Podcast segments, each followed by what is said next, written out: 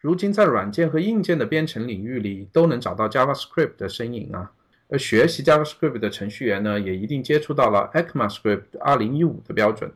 今天我们请到贺诗俊来跟我们介绍 ES 2015里面重要的特性，希望他对这个标准知其然也知其所以然的理解，能给大家带来更深的理解啊。另外，嘉宾贺世俊也是 QCon 2016上海站前端开发的专题出品人呢。如果您想亲临活动现场的话，可以在这一期的 Show Notes 里面找到相关的链接哦。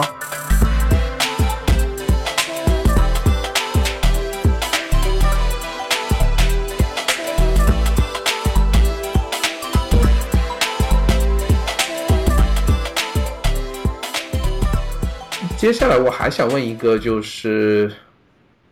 在 JS 里面有 callback 这个形式，就是所谓的异步的调用，然后回调。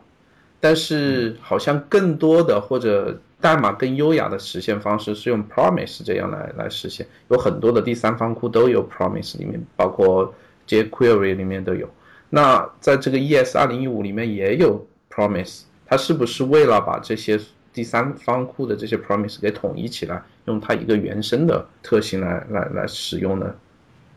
呃，没错，其实我们一开始的时候就讲了嘛，就说那个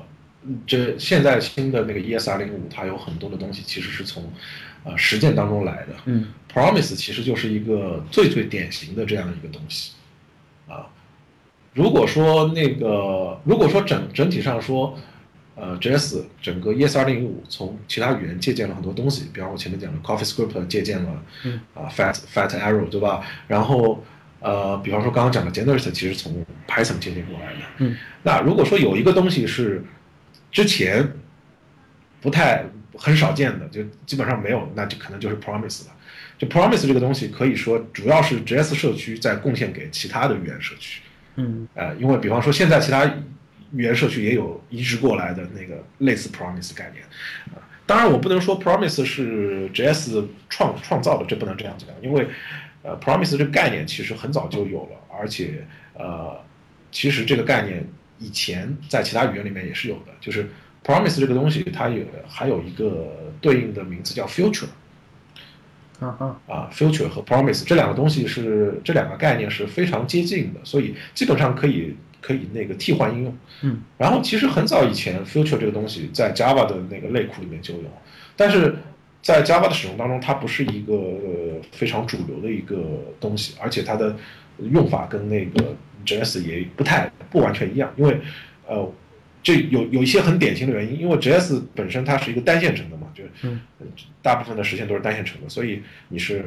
你是没有办法说用线程这样的东西。但在 Java 当中，你有线程，所以 Future 虽然很早在 Java 里面就有了，但是在实际编程当中用 Future 这个模式的其实很少见。就虽然它有，但是很少见，因为 Java 不需要用这个东西，它可以用，它可以用自己用多线程，但是在 JS 里面就没有多线程，你你必须找到一个别的方法去用它。所以 JS 把它发扬光大了，这个 Promise Future。对对，可以说是 JS 把这个概念发扬光大了。然后，呃，JS 当时这个 Promise 如果从那个直接渊源来讲，可能是从什么有一些其他的语言上，异语言这个可能。不是那个中文编程的语言，就是 A B C D E 的 A B C D E 的那个异语言啊，就有一个语言就叫 A B C D E 的异语言，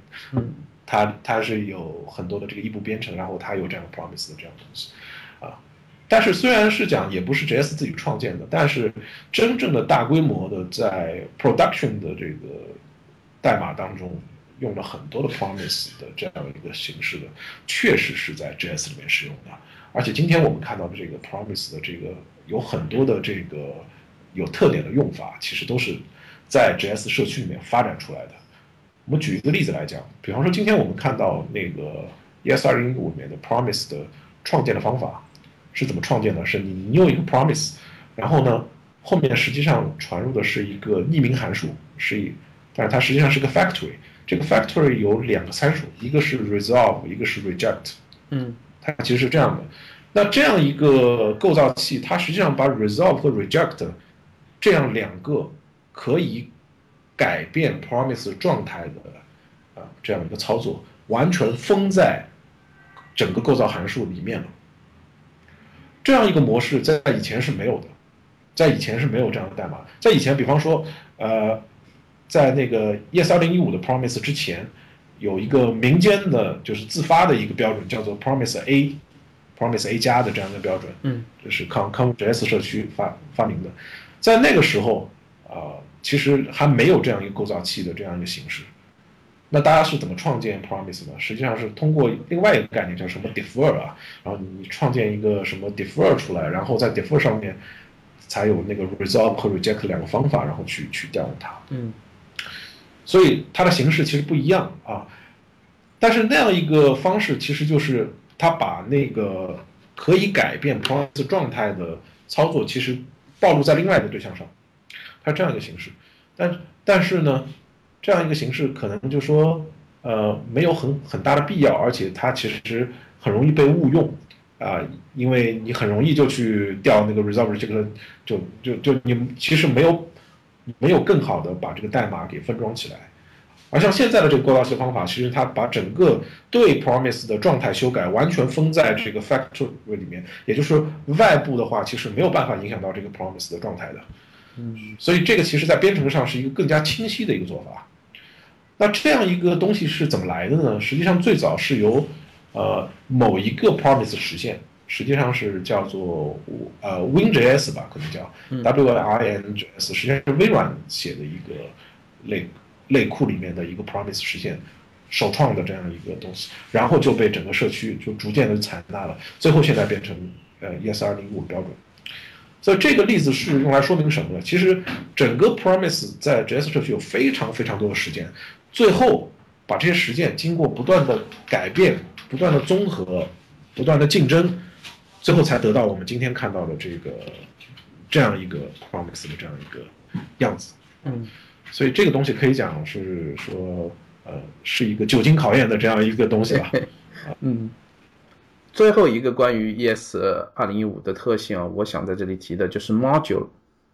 我知道在 C 有 include 这个关键词，在 Java 也 import。是不是好像呃 JavaScript 也是用的 import 啊？对，呃，用的关键字也是 import，嗯，但是当然它的意思其实和 Java 是不太一样的。那你能帮我们解释一下吗？呃，就是比如说为为什么需要 module 这个东西啊？呃，我觉得这一点其实。如果我们做了比较多的编程，其实都会觉得这是一个问题啊。就如果我们会往前推几年的话，我我们会发现很多的这个 loader，就是 JS 的一个 loader，嗯，就是加载器，嗯，那这个问题其实就比较比较典型了，就是呃，以前浏览器你没有对吧？你要怎么引一个脚本，你就 script 一个标签，要引一个脚本进来。那这个 script 标签里面的代码，实际上它是完全就是。没有约束的，你就随便想干什么就干什么。然后呢，你如果想复用这个代码怎么办呢？呃，你就写了一些函数，对吧？然后把它挂在 global 上，挂在 global 上。然后呢，我先呃写一个 script 标签把它引进来，然后后面我就直接用 global 上我就去操作它就好了。那这这当然就有很多缺点嘛。啊，一个缺点就是说我我的代码比较复杂了。我就发现每一次我都要写很多很多的 script 标签，一个写下来，就把我后面这段代码所要依赖的所有的其他库全都引进来，对吧？嗯。但是这个时候就就就确实就比较麻烦啊，我我就数不清楚啊，我到底这个我程序复杂了之后，我到底需要哪些东西啊？嗯。你你光看这个光看代码其实很难看出来的，因为你没有地方去声明说哪些东西我是要从哪边引进来。看不出来啊，只只有只有自自己自己人眼人肉看吧，这是这事情很很困难。嗯嗯。那另外一个问题就是命名冲突，对吧？嗯。我我这个在 global 上起了个名字，就叫这名字啊。下一次用那个别的类库，他也在 global 上有这个名字，好了，这两个库就打架了。嗯。就打架了，对吧？所以呃，当然有些方法，比方说你看什么 jQuery 啊，或者是。呃，谁或者是有一些有些其他类库，它都会有什么 no conflict 这这这样的一个方法，就是解决冲突啊。就是说，我也想用 dollars，你也想用 dollars，怎么办啊？就打架，大 家打打一架，这 dollars 归我还是归谁，对吧？嗯嗯。dollars 这个好符号就这么一个啊，都用不了啊。OK，所以就会有这种问题。嗯所以当你当你的程序变大之后，呃，你一定会面临这个问题，你要你要去对代码进行一个模块化，你才能够写更大型的程序。嗯所以在传统的这个 JS 里面，其实干不了这个事情。后来呢，这个 Node.js 出现的时候啊，嗯他就搞了一个 CommonJS，呃，就是呃，当然不是他搞的，就是先有 CommonJS 规范，然后 Node.js 就用了 CommonJS 的这个模块的规范。就是那个应该来讲 require 是吧？对，require require exports 的这个写法，对吧？嗯应该来讲，这 CommonJS 的这个模块呢，它其实不是特别完美，它其实有很多问题。但是呢，不完美也好过没有，嗯啊，好过大家都各自造各各自的轮子。嗯因为在这个之前，其实呃遍地开花啊，基本上每一个稍微有点规模的团队，最后都得自己写一个 loader，自己来处理这个事情，这这千奇百怪，对吧？嗯嗯然后大家的 loader 又不互相兼容的，嗯对吧？你你的写法跟我的写法又不一样，这个这个事情就就代码就重用整个就很不很很不好。因为这个事情我在以前的演讲里面讲过，就是整个的 JS 生态在有模块之前，有模块化系统之前，其实是比较讨厌的。为什么呢？就是呃，它的竞争实际上是一个不公平的竞争。就说我写了一个很好的一个程序，不取决于说你这个程序到底写的好不好，而取决于说到底你在哪个生态里面可以用。比方说这块的插件，对吧？我需要我需要把它写成一个这块插件，这块很流行，那我这这块插件写的再烂也有人用。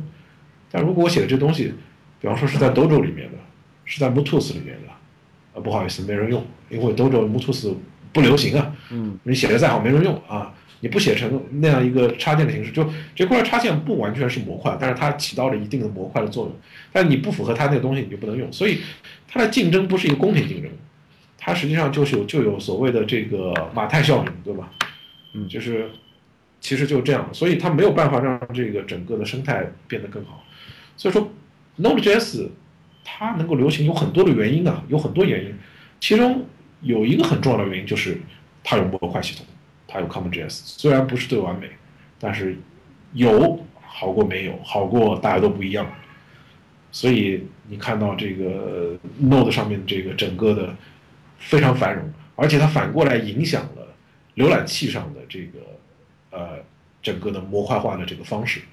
因为我们知道其实那个浏览器以前其实不用 CommonJS 的，大部分情况下你都不用 CommonJS 了，因为 CommonJS 设计的就不太适合浏览器使用。嗯 CommonJS 它对异步的那个处理其实不是很好，所以为什么会有 AMD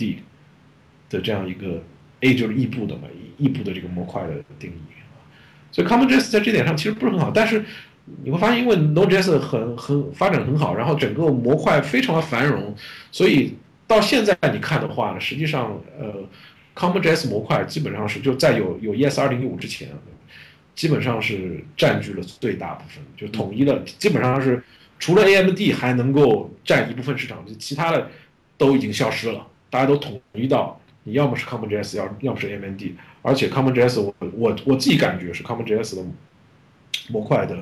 数量是是多多过 AMD 的。啊，虽虽然来讲这两个东西 wrap 一下也很简单啊，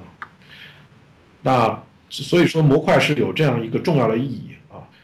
然后呢，下面的问题就是说，那个 ES 二零一五它加了这样一个模块进来，它其实跟 CommonJS 不太一样，对吧？嗯呃，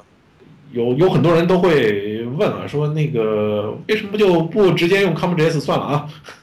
就别别再别再发明一个了，就那个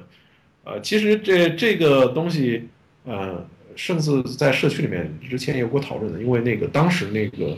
ES ES 六的那个草案模块草案出来了之后，其实也有一些讨论，有些批评，包括那个 Node.js 的作者也是也提出来说，这个这个东西跟这个 ES 六的这个语法，就当时的这个语法，这这样一个语义，可能呃还是有些问题。为为什么不直接用 Com CommonJS 的这这样一个方式？就有一些讨论。但总体上来讲，就我我觉得就最后呃还是都归到 ES 二零一五的这上面。这主要是因为确实它解决了 CommonJS 存在的一些问题。嗯比方说 CommonJS 它实际上是呃它的 require 其实是个动态的东西，就是它是一个一定一一直要到 require 的那个时刻，你得到的是一个对象，但是在在这个执行到 require，因为当你到 require 的时候，其实你的代码已经开始执行了，嗯，所以你的那个整个模块它不是静态的。所谓静态，就是说我们在运行之前，通过代码的静态分析就可以知道，就比方说你里面到底引入了什么模块。嗯哼，引入了哪些 symbol，就是哪些符号实际上是是外面引进来的。那 CommonJS 的话，其实是做不到这一点的，因为 CommonJS 一一直要到 require 的那个时刻，它已经代码运行起来了，才知道我我 require 了什么模块，才知道这个模块里面有什么东西被引进来了。对吧？OK，你不运行的时候是不知道的。当然了，当然你可以去做一些代码分析，比方说静态的分析，发现里面有一个哎长得像 require 的东西，你觉得后面就引了它一个模块，对吧？嗯嗯。呃，其实那个有很多的加载器是这么做的，比方说咱们很著名的 CJS，对吧？嗯。这个是呃当当时淘宝做的，然后当时玉博在淘宝做的这样的东西。，CGS 其实它不是。它的那个方式不是那个标准的 AMD 或者是那个 CommonJS 做法，它是它实际上是预先需要通过静态的 pass 去确定用什么东西，所以某种程度上讲，它其实更靠近那个 ES2015 的那个那个方式，所以它是一个静态的系统。嗯，所以 ES2015 的话是它是一个静态的一个模块系统，所以这个会带来很多很多好处。呃，具体的话，我有我有翻译过一篇那个文章，大家网上搜一下就可以搜到。我我回头可以放到我们的 show notes 里面，我回头找你要这个链接。啊，对，因为当时我翻译的就是说这个模块系统的 champion 写的。所谓 champion 是什么？就是整个的 ES spec 啊，整个的标准其实非常大。嗯。呃，所以大家要分工，每一大块的特性呢，都有一个就主要的。呃，就等于是主要的，你可以认为是项目经理吧，project manager 那样一个角色，在在那个在那个整个的呃委员会里面管这个叫 champion，就是冠军那个 champion 啊，嗯嗯，就是就是就主导主导这部分特性的人，所以我我翻译了一篇那个解释说为什么 yes 二零一五的 model 需要是这个样子的这篇文章，OK，就就是 model 这个部分的 champion 写的，嗯。所以大家有兴趣可以去到到时候可以提供链接给大家可以读一下。好的，好的，好的。那那刚才我们讨论了很多关于这个 module 这一块啊，这个模块化，就是我简单的总结一下我的理解，就是因为现在在这个 ES 二零一五之前，大家都是用的 CommonJS 这个铺去实现模块化这个功能，但是现在二零一五开始了之后，它有自己的这个 module。就是 CommonJS 里面有很多实现不完美的地方，这个2015里面它把它实现好了。虽然在短期内可能我们要要从 CommonJS 跳到这个 ES 2015这个 module 来，就是需要一些人力物力方面的一些一些花销吧。但是长久来说还是还是值得的。我们还是应该 follow 这个2015这个标准去去写新的代码。这是我的确实这样。嗯，OK，确实这样。嗯，当然有个小的问题啊，就是说我们前面讲过，说那个现代浏览器就已经都支持了百分之九十几的测评，对吧？嗯。但是就到目前为止，就说 module 这个部分呢，其实浏览器支持的还不太好。哦。就剩下的那个百分之百分之，比方说百分之二或者百分之三的缺失，可能就是主要的是在 module 上。OK。啊，这个其实就是原原因原因要解释一下，因为 module 这个东西比较复杂，因为它跟那个加载有关。嗯。因为。你你传统的那个 script 标签其实就不能够用了，所以所以它需要 HTML 规范也需要改，然后浏览器的实现也要改，浏览器可能还是先需要实现一些额外的东西，比方说跟 loader 跟加载器有关的一些 API，所以这个节奏相对会慢一点。但是我估计的话，我预估的话，应该到啊明年的，比方再有一年的时间，基本上这些特性都会在浏览器里去完成，就都会有。好的，因为 HTML 的这个规范已经更新过了，就 script 的话，你如果后面加一个 type 的属性等于 module 的话，那整个里面就可以写写所有 import export 的语法了。嗯，OK。刚才我们讨论了很多 ES 二零五的特性啊，我也看到了，就是石俊，你真的 对这方面的了解真的是非常非常深，很多的那种为什么我完全不理解的，但是你把它侃侃而谈。然后介绍出来之后，我真的就就明白了很多。估计很多听众也，如果听到这里的话，也也能够获得很多有用的知识。啊，希望大家听了之后有所帮助。一定有，一定有，嗯 嗯。还有就是还有一位网友就是想提问啊，就是想听一下你的看法，就是现在比较火热的有一些呃 JS 的这种预处理语言啊，包括以前的 CoffeeScript 啊，现在的 TypeScript，他就是想看一下你的你的看法，对这些预处理语言，就是他们的将来的发展是不是往一个好的方向发展，还是他们会慢慢的消亡？就是你是怎么看的呢？这样啊，就是说，其实这样的语言其实有不少，对吧？嗯。呃，最著名的有三个，一个是 CoffeeScript，一个是 Dart，一个是 TypeScript。嗯。那 Dart 呢，现在其实你已经不 不太听到了，因为因为 Dart 的那个就跟其他两个是不太一样的，因为 Dart 在呃整个语言的这个设计语义上，其实跟 JS 差的比较比较多，就更像 Java，或者就比较像 Java，所以。呃，整个就它在 Google 里面使用，然后嗯，应该在 Google 里面这个，我我觉得可能也也不是特别呃重点的一个项目，嗯，所以可能这个我我觉得 Dart 可能不是特别看好这个这这个 Dart 这个语言，然后 CoffeeScript 呢，其实我一直也挺喜欢的，呃，CoffeeScript，然后它实际上呃，当然现在它的情况呢。呃，有一点讨厌，就是说，因为已经进化到 ES 二二零一五了，就原本 CoffeeScript 解决的很多的 JS 的呃一些缺陷缺点，其实在 ES 二零一五里面就基本上其实都已经没有了。嗯，那所以 Coffee 现在唯一的呃相比，比方说 ES 二零一五的呃，如果说有优点的话，可能是在呃纯粹在语法上，就它的语法，比方说它呃它是。比较像 Ruby 那样一种语法，然后呢，就整个的语法的那个噪音更小，那它不需要很多的大括号啊，或者啊这样这样一些东西啊，所以呃，它是有这么一些优点，但是就是说其他的那个部分的有一些优点，其实就现在已经就如果跟 ES 二零一五比，已经不存在了。嗯，所以 Coffee 整本身到底你现在这个价值是怎么样子，其实就要打一个问号。嗯，而且就是说，它现在也有些劣势。劣势是什么？就是说，因为整个的呃语言，它不单单是个语言，它还要考虑你的周边的工具，嗯，还要考虑你的这个，比方说 IDE 的支持啊，这样一些问题。呃，那相比较 ES 二零一五来讲的话，Coffee 在这个方面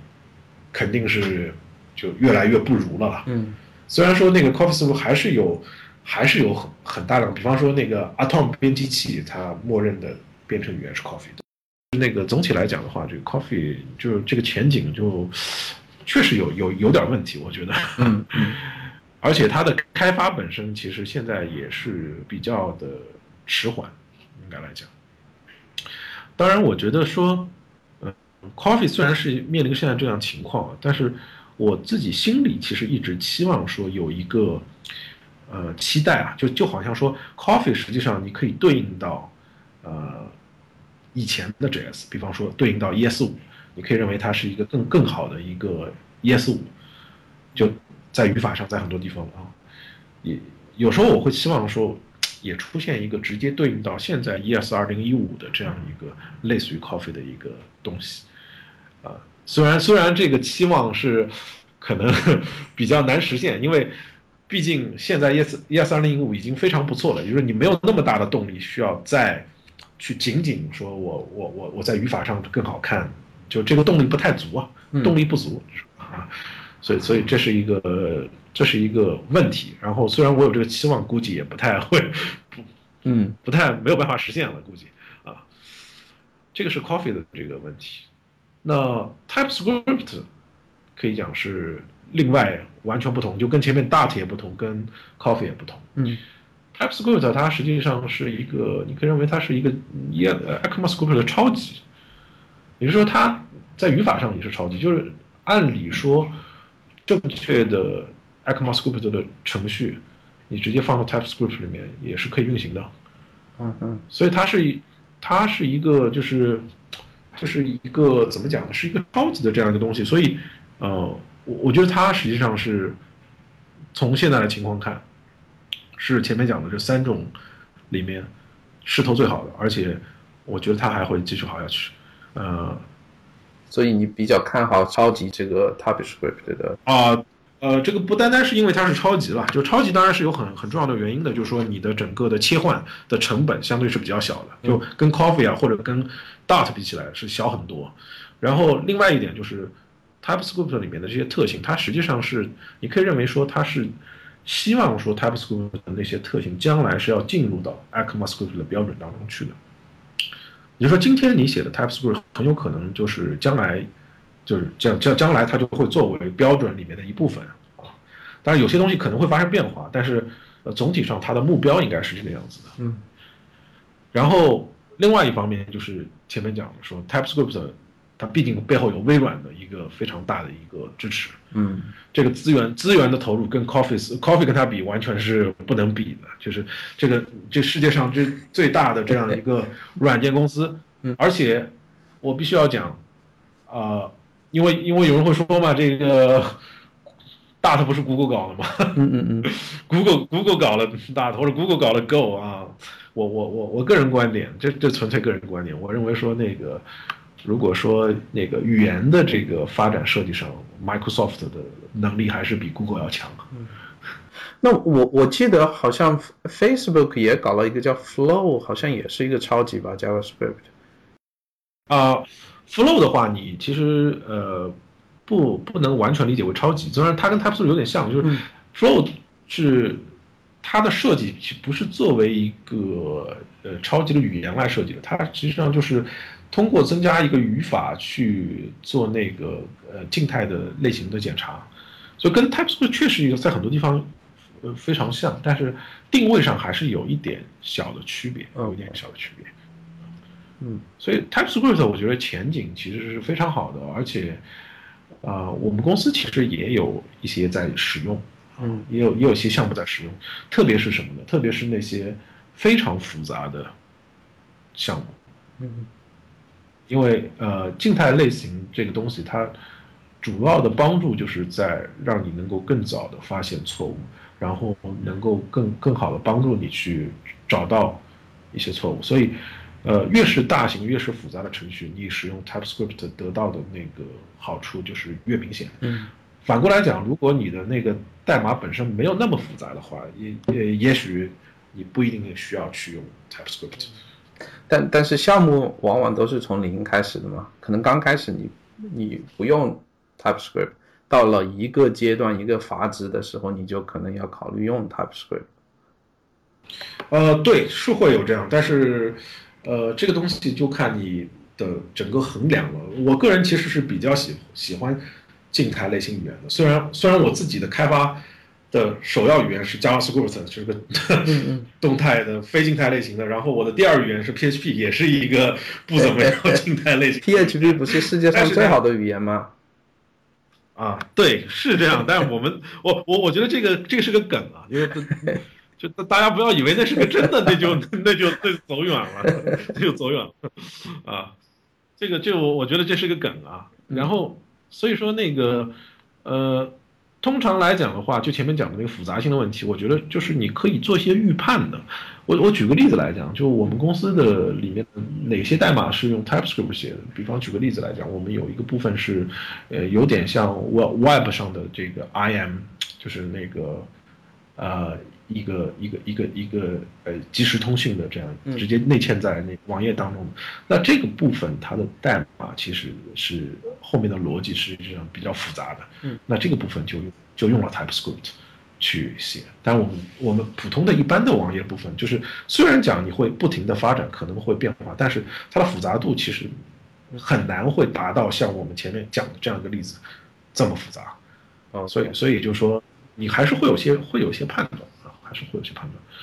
好，感谢你非常详细的回答。我我觉得这位网友应该得到了他的他想要得到的答案。我们刚才讨论很多，我我想分享一个小故事啊，就是因为我自己不是搞前端的程序员，我在采访你之前，我其实问了我一个搞前端的朋友，我就问我说贺世俊到底有多厉害，我就问了他这么一个问题。然后我我我拿你和另外一个怎么说呢，也是一个前端的一个大牛吧，也是有很多粉丝的一个人，这两个人就是到底谁厉害？然后我那个朋友就告诉我说，他说贺世俊更厉害，他给了我两点原因，我不知道你有没有兴趣听一下。好，我我是要听一下。第第一个原因，它其实就是说你的技术能力啊，就是刚才我们在聊这些技术的方面，就是真的深刻体会到了你的技术能力的那个强大，这一点就我们就就不说了。另外一点，它就是说你对事物趋势的发展，就是那个把握将来的那个准确度是非常高的。我知道他给我推荐了一篇文章，你在知乎上回答的，好像你是说前端。构造部署的一些将来的变化吧，我不知道你还记不记得这么一个回答，就是他说对有写这个，嗯，如果有时间的话，他想就是请你来介绍一下对将来的这个把握这个能力，他说这是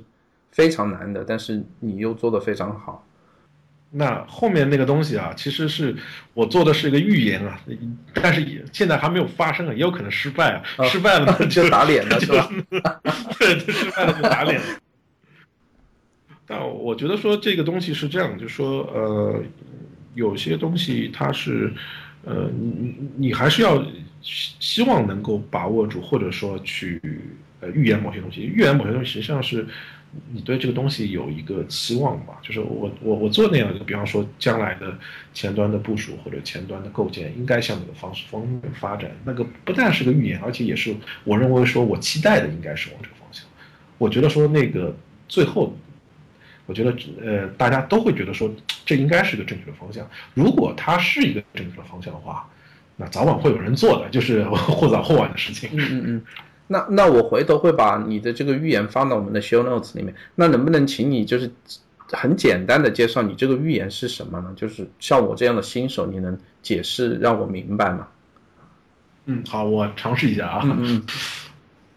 这个事情是这样的，如果你看现在的这个整个前端的一个开发的情况，啊，其实你你有时候会有一些怎么讲呢？就是如果是一些老的前端，比方说像我这种，其实我已经做了很多年了，我从我从呃九八年开始就写的第一个网页，所以到现在可能有接近二十年了。所以如果你看很很久以前的，比方说在嗯不要说很久，二零零五年之前的前端的写法。和现在的前端情况其实我完全不一样。以前你你前端怎么开发的？我就我就在那里写一个 HTML 的文件，写个 CSS 文件，写几段 script，然后我怎么写呢？我就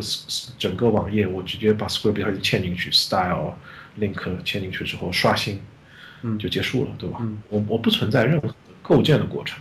我我几乎也不存在，当然部署这个事情还是还是存在，但是跟今天我们讲这个前端的这个部署，就你完全不考虑现在的这些问题。比如现在你整个部署非常复杂，比方说我要部署到 CDN 上去，我可能要对这个东西做构建，然后里面的 URL 要替换，要加上版本号，然后我要合并啊，我要做很多合并去去减少 HB 请求啊这样一些问题。就是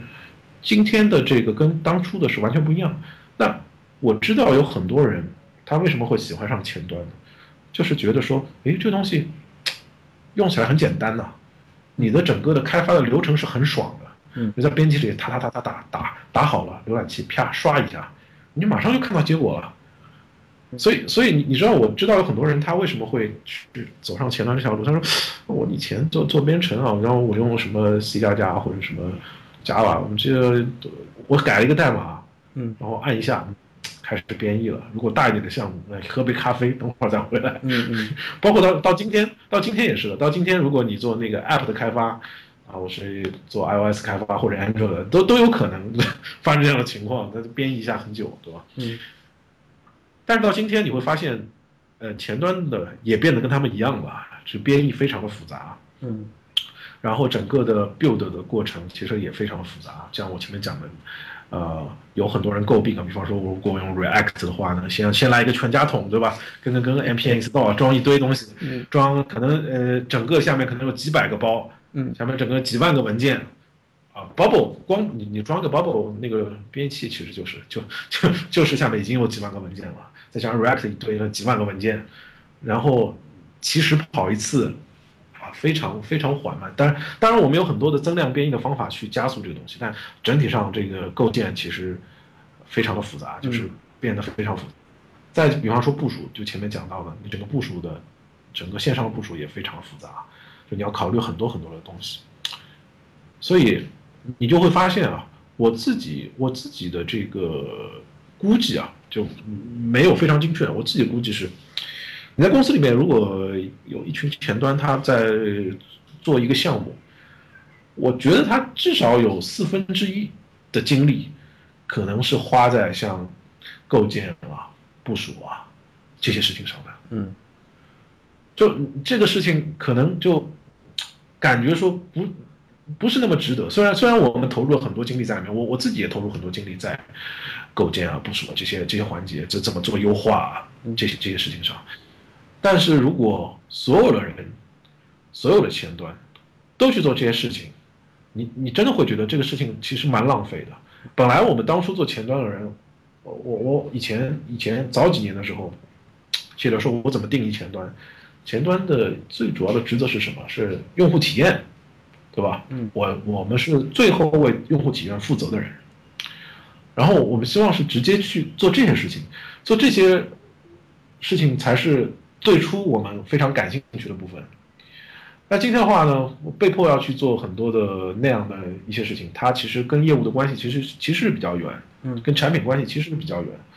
也是看不见的那些部分。不是说这些事情不重要，但是在在整个前端做的事情里面，你就会觉得，我我们能不能找到一些更好的方式去做这个？嗯所以，所以我我做的那个预言，或者说做的那个期待，就是说，我觉得说这个东西它要发生变化，它应该不不应该再是像现在的这个样子，你还要花很多精力。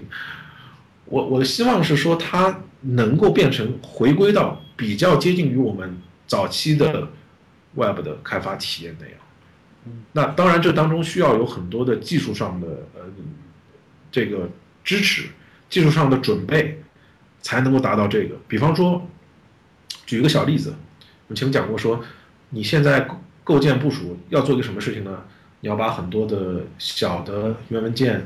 你要压缩合并，对吧？你要干这个事情。嗯那你为什么要合并呢？合并的原因是因为你要做这个优化，你要使得这个 HTTP 请求变少，嗯因为 HTTP 请求多的话呢，就整个就慢了，对吧？嗯但这件事情，这件事情在呃未来很有可能会发生一些变化，因为比方说我们知道 HTTP 二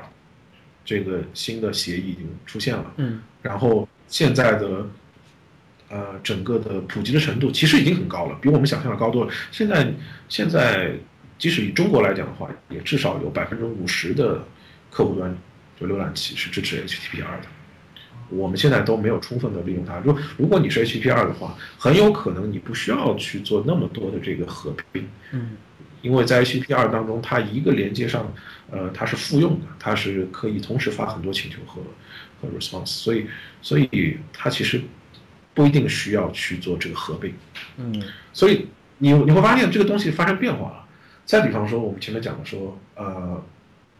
我们的整个的模块化的这个事情，我为什么现在要做 build 啊？是因为我们现在浏览器本身它还没有支持，比方说我前面讲的 module 的这部分支持的还不完全，嗯。所以说，你如果你现在去做那个构建的话，有很大一块实际上是要把所有的这个依赖啊全都提取好啊，然后把它整个的里面的东西全都啊 build 好。但是浏览器马上就有 module，马上就有 loader 了，再加上 HTTP 二，你就会发现，哎，我其实完全可以，就理论上来讲，如果我是一个纯粹的 HTTP 二的一个 client，然后啊、它支持了 loader 的话，支持了整个的呃新的这个 ES 二零一五的这个 import export 语法，嗯。你可以直接在那个代码里面这么写，我写一个 script type 的 module，然后里面就 import，import 后面就直接是一个 URL 的地址，就是我要导入，比方说我要导入 jQuery，我可能直接 import 一个 jQuery 的一个一个点，就只要它它暴露的是一个啊、符合 ES 六 module 的这样一个一一个东西，嗯你你突然一下子你就觉得说，哎，我突然回到比较接近以前的那个那个方式了，你觉觉不觉得？就我就当中我我直接这样一碰，我就我就已经可以了，我就不用考虑。这当然这是一个最理想的情况啊，嗯就我不用考虑那个我要先合并，我这里不需要合并，我也不需要考虑说我要去构建，因为我直接从我那个网上，如果这个呃这个 CDN 本身已经支持这个 HTTPR，并且支持说呃那边是一个 ES6 module，那那我这个部分就可以这样写了。嗯，所以一下子你的那个那些原来的那些问题都没有了。呃，当然我讲的是比较理想的状态啊，但当中其实还是要要做很多事情的。嗯，就是没有没有那么简单，没有那么简单，但是。基本上你可以看到这这样一个大的方向，嗯，很有对大的方向，嗯，大的方向，所以基本上你会期望说，这样一件事情会早日发生，说我们能不能有一个云的一个服务？这个东西就好像我我我们之前就讲后端啊，它整个的，比方说呃，整个都在云上了，嗯，这东西有点像一个前端的云，就整个的。必要的这个构建和部署这个过程，它可以完全在云上完成。然后它暴露给你的就是就是 HTTP 二的，然后支持所有的这个我们这个 ES 二零一五的这个 import export 的那个 loader 的这样一个东西。然后你在啊 browser 这端的话呢，其实就很容易做这个事情。当然，这样一个服务它也要处理以前的，比方说不支持 HTTP 二的，嗯，client 我要怎么办？就难点其实是难在这里，说我我以前不支持怎么办？然后我不支持，我还不支持的那些 import export load 那些怎么办？嗯，如果我们有这样的，他能把这些事情都能够帮你做掉的话，你就会会发现，哎，我们就不用花那么多精力，都每每个人都每个团队都要去做很复杂的 build，很那个就是写好多的配置，对吧？嗯，我个人是非常支持你这个。趋势发展的这个这个准确度的，如果真的成功的话，对我这样一个连 Go 都要学一个月的人来说，真的是很好的帮助。嗯啊，对，所以所以，嗯嗯，如果从这样一个趋势来讲，我相信说将来应该会有这样的东西出现。嗯，就让你整个的开发的这个体验回归到一个我们原本就是为什么我们。会爱上前端这件事情，嗯，就这个开发体验要回归到那样一个一一个状态去，其实是能够更好的，而且这样最后得到的结果，其实比你每个人自己去搞其实要好，因为因为因为我们自己自己每个人去都做一遍，其实未必能够达到那个最佳的一个状态。嗯，OK，那在这一期节目结束之前啊，诗俊，我还想请你简单的就分享一下你现在。工作啊，生活专注的一些事情，以及你就是未来的一些规划，你能跟大家分享一下吗？OK，呃，我现在在呃百姓网工作，然后在百姓网里面，呃，整个的前端的一个架构方面的呃一些事一些事情，然后呢，其实也不单单是前端，可能还涉及到比较靠后的一个部分，就是所谓的大前端的概念，比方说一直到整个的 API 的层面。在前面的 control 或者 routing 这个层面，可能都会去去关心和去去整个整个的去去处理它。呃，因为呃，这个也是我们一直讲的前端的整个工程，它其实是不是单单在浏览器端的，还有很多东西。所以就在前两年，其实我们已经有很多的很多的这方面的这个讨论了啊。所以在百姓网可能做这样一些事情，然后呢，啊，我自己。可能还有一个开源的项目叫做 Jedi，它是一个模板引擎，在百姓网里面也在也在使用。那本身这个也是我的一个呃工作的一个重点。啊，你这个项目也是分享在 GitHub 上的是吧？对，在 GitHub 上有。我们回头把它放到我们的 Show Notes 里面啊。好呀，嗯，因为整个来讲的话，我自己呃觉得啊，啊，当然前端现在整个的领域非常的庞大，嗯。啊，而且有你你你想象不到的，就跟跟跟可能十年之前是完全是天翻地覆的。呃，举例来讲的话，可能说你现在你有很多东西是以前你完全不能想象，比方 WebGL 的编程，在这上面直接做 3D，包括现在那个 WebVR 其实也已经出来了，你将来可能在呃网页上你可可能直接就可以写那个 VR 的这样一个程序，所以这个这个东西当然它的面非常非常广，就是无法。呃，无法完全的去去涵盖它，嗯，但是呢，但是呢，就说呃，核心的就是，如果我们抛开这些东西不讲，就是我们那些边界，比方说 audio、web audio 或者 web video 或者 VR 或者是 web GL 这样一些新的东西，那么它其实是在一个更小的一个领域上，其实跟传统前端不太一样的那个部分。嗯，如如果我们回到那个前端的传统的那个那个部分来讲的话，其实最大的有两个方面的问题。嗯，第一第一个问题其实就是我前面讲的整个的呃开发的体验。的这个构建和部署方面的问题，这个部部分的问题也包含一些，比方说一些基础性的问题，比方说怎么做兼容性，嗯，啊，包括 polyfill 的这个这个东西，就我们现在都用 polyfill 的这个方式，对吧？就 polyfill 怎么去做啊？怎么去提供？这是一大块，这是比较靠近相对靠近 infra 呃 infrastructure 就是基础架构的一部分，嗯，然后另外一块是可能更加靠近。整个的应用架构的部分，有所谓的组件化，嗯，所以，所以我自己看下来的话，就是呃，在前端现在有你你可以看到很多大量的各种东西，但是如果你归一下类的话，基本上重要的问题可以归到这两类去，嗯，可以归到这两类去，所以在这两个方向上，所以所以我如果你问我说我现在做什么事情，其实其实你就归这两个方向上。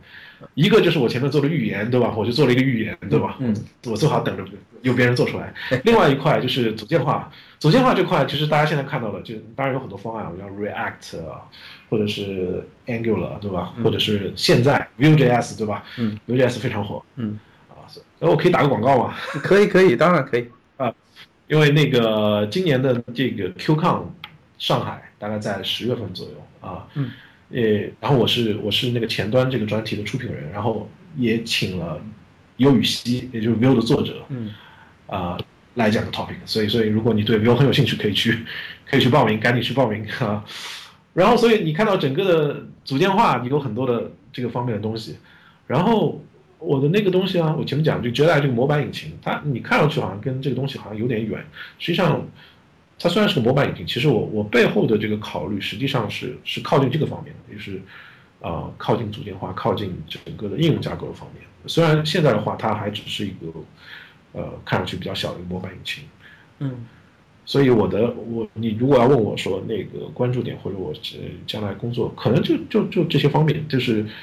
呃，不一定是说一个具体的一个点说在做什么，但是大概就是归在这两个方向上。OK。OK，感谢感谢你的分享。你那，你 QCon 那个主题有一个页面是吧？啊，对，大家可以看那个，呃，应该就是二零一六点 QCon 上海点 com。OK，我我回头也会拿到这个链接，然后放到我们这期的 show notes 里面。好，OK，贺世俊，非常感谢你这一期来帮我们讨论 ES 二零一五，还有分享了你。高屋建瓴的这些理论呢，让我真的是眼界大开啊！我也很我也很开心，可以跟你聊得很开心，跟一个非程序员是吗？嗯呃，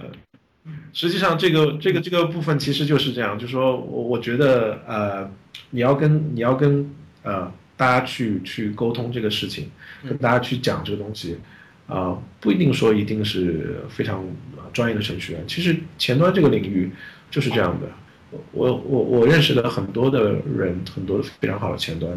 啊，他其实都不是说我一开始就是非常专业的程序员。嗯，前端是一个非常非常有趣的一个领域，它有各种各样的呃不同出身的的人进到这个领域来，所以这个领域才好玩。对，那好，那我们这一期节目就结束了，我们下一次有机会我们再聊好吗？好，嗯，感谢你，大家拜拜。那好，再见，拜拜。